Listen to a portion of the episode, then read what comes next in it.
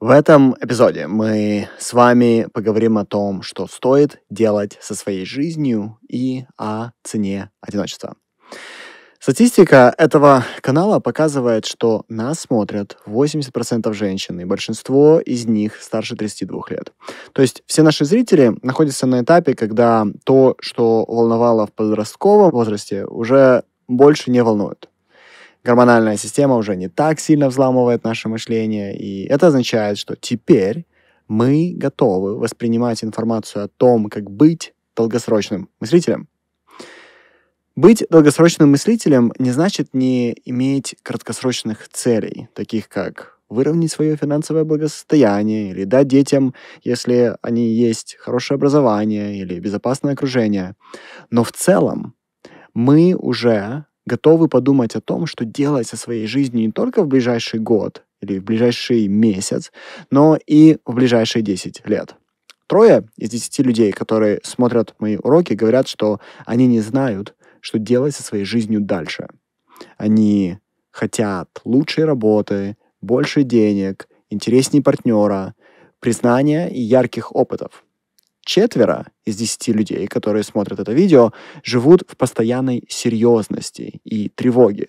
Если еще 10 лет назад вы знали, как чувствовалось юношеское веселье и беззаботность, то сегодня вы помните, что так, может быть, когда-то и было, но ваше тело уже давно забыло, как это чувствуется. И если сейчас вы не разберетесь с этим, то проведете еще много лет в странной серьезности и тяжести рабочей жизни.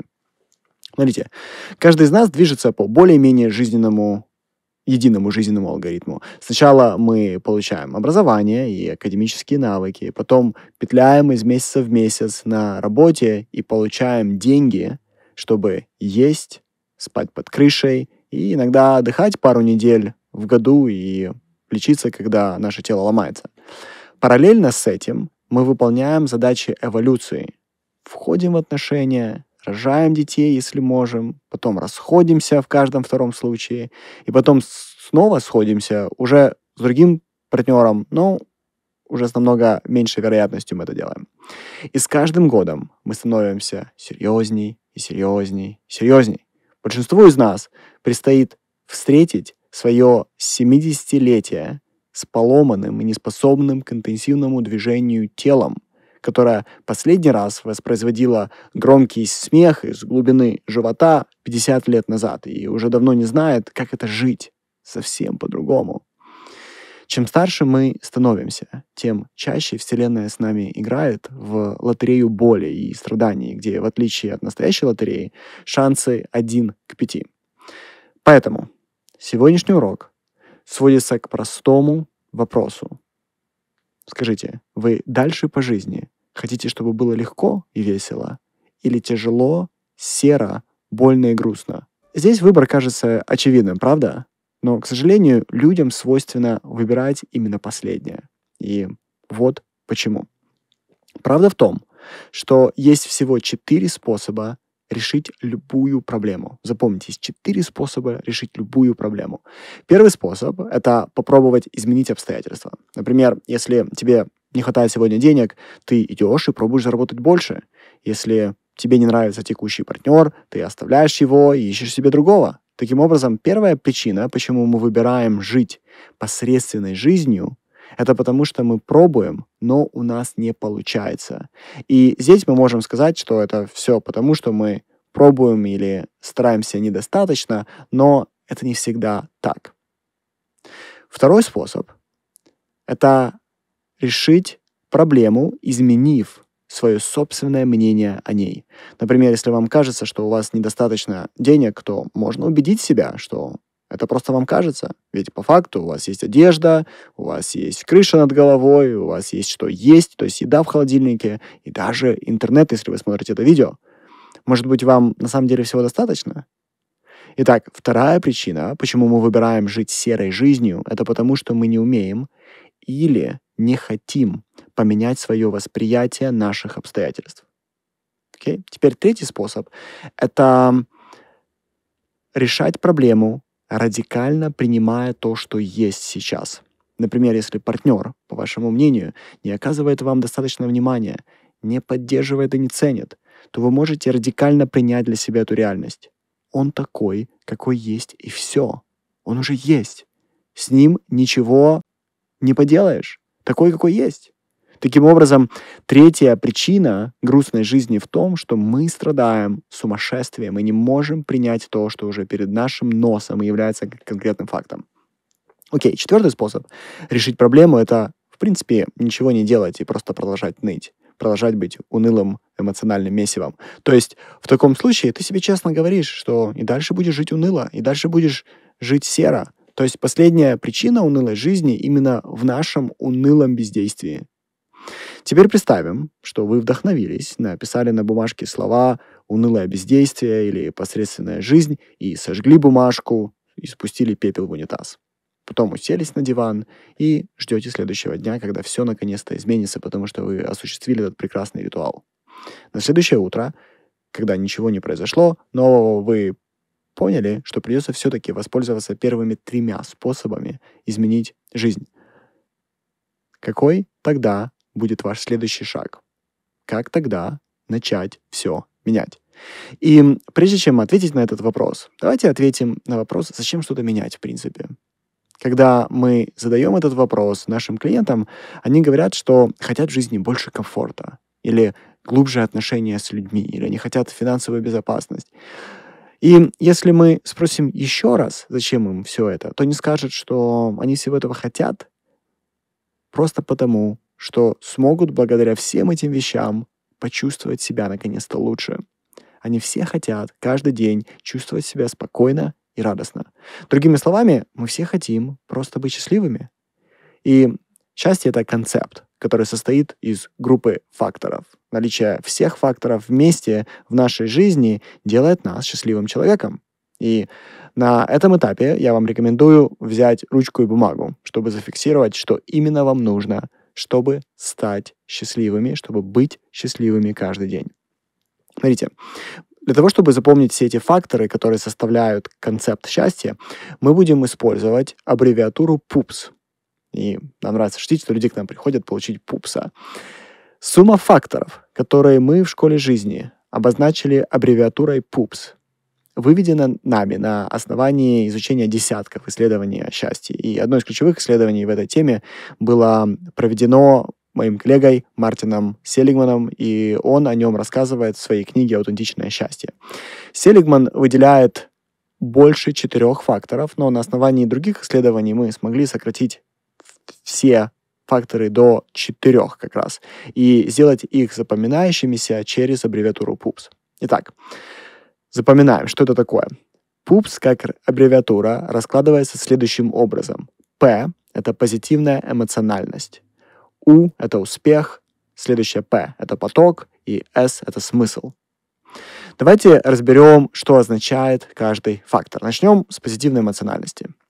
Сегодня у нас есть достаточно данных, чтобы утверждать, что люди, достигшие материального благополучия во взрослом возрасте, в большинстве случаев лучше контролируют свои эмоции, чем те, у кого это не получилось. Когда обычный человек слышит слова «контролировать эмоции», то ему кажется, что это про то, чтобы не слетать с катушек, не впадать в панику или в ярость. И это, безусловно, часть контроля. Но основной контроль не заметен со стороны. И мне нравится фраза, что твой успех равен твоей возможности себя контролировать. И путь к успеху всегда подразумевает определенную долю дискомфорта от общения с незнакомыми людьми до необходимости делать вещи, которые тебе не очень приятны или которые тебе просто страшно делать. И люди, которые могут проходить через дискомфорт, имеют более высокий уровень эмоциональной регуляции. Теперь что это такое? Эмоциональная регуляция — это умение, оставаясь открытыми к позитивным эмоциям, растворять в своем теле негативные эмоции быстро и снова возвращаться в строй. Качественная эмоциональная регуляция приводит к тому, что вещи, которые вызывают у тебя тревогу или негативность, отступают на задний план по своей значимости, а вещи, которые приятны, занимают центральное место в твоей жизни. Например, если раньше тебя критический комментарий выбрасывал из продуктивного состояния на целый день, то с навыком качественной эмоциональной регуляции ты просто стряхиваешь этот комментарий как пылинку да, с плеча и двигаешься дальше. На нейрохимическом уровне это происходит благодаря тому, что наша симпатическая система менее реактивна тогда, и в крови у нас будет меньше кортизола и адреналина. Достижение любой цели в таком состоянии становится намного проще. Это не дар, это конкретный навык, и мы ему обучаем в школе жизни, и он достигается за счет работы над собственным восприятием и пониманием, что делать со своими эмоциями. При этом обратите внимание, я не говорю, что эмоции нужно закусывать, я не говорю, что эмоции нужно в себе давить, я не говорю, что нужно отмораживаться.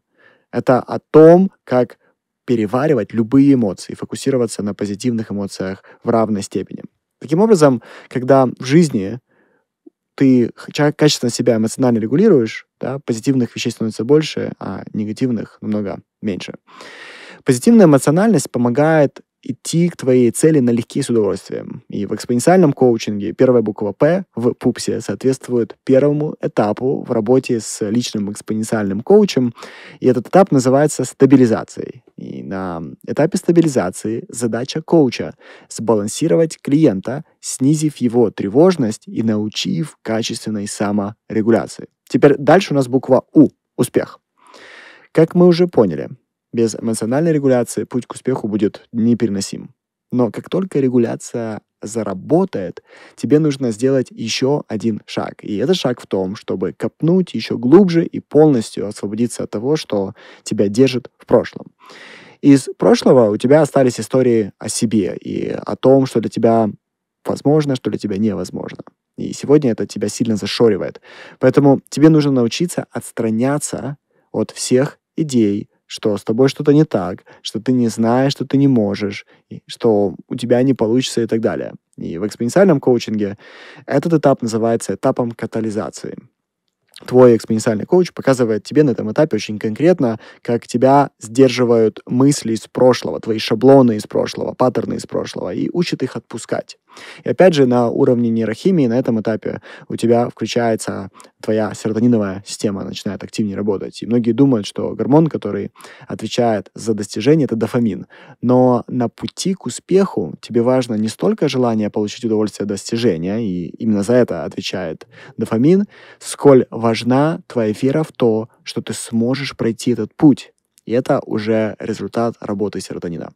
Нас до сих пор глубоко впечатляет факт, что коучинговый разговор может так сильно влиять на то, что происходит с нашими гормонами в теле. Теперь э, давайте вернемся к нашему пупсу, потому что следующая буква — это П. Поток. Состояние потока еще по-другому называют опытом оптимального переживания. И этот опти- опыт оптимального переживания чувствуется как невесомость, в которой пропадает ощущение времени, себя и усилий.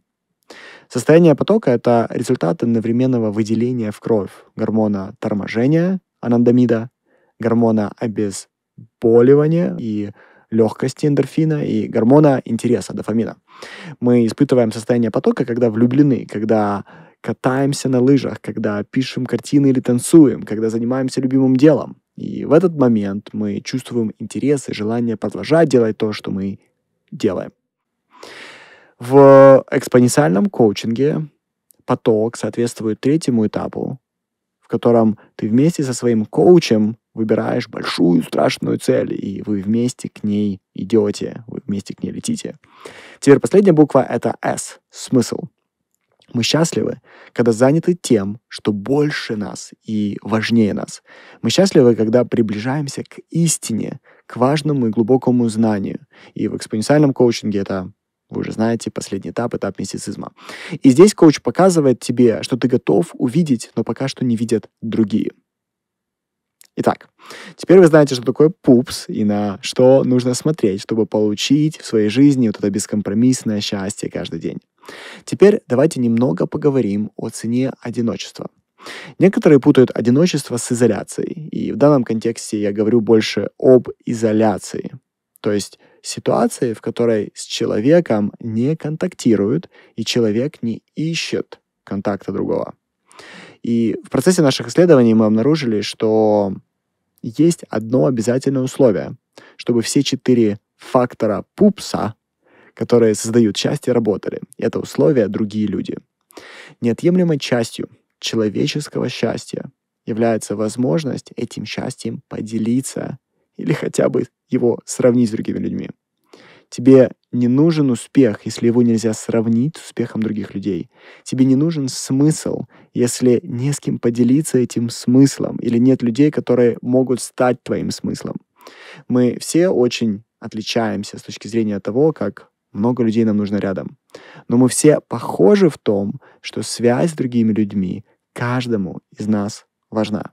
И сегодня с некой долей уверенности мы можем утверждать, что в изоляции счастье почти недостижимо. Опять же, не нужно путать жизнь в уединении с изоляцией, потому что это разные вещи. Окей, подводим итог. Если мы хотим быть счастливыми, нам нужно начать с позитивной эмоциональности, то есть того, чтобы эмоционально чувствовать себя хорошо. Мы это делаем через эмоциональную регуляцию, которой обучаемся сами или которой нас обучает экспоненциальный коуч. Дальше мы работаем над историями, которые пришли к нам из нашего прошлого и нам больше не полезны. После этого мы ставим большие цели, больше находимся в состоянии потока, в своей зо- зоне гения и наслаждаемся собой. И последний этап — это удовлетворение от жизни, которая к нам приходит, если мы ищем истину или работаем над тем, что больше нас и важнее нас. На этом, дорогие, все. В следующем эпизоде мы поговорим о том, как строить семью. До встречи. Пока.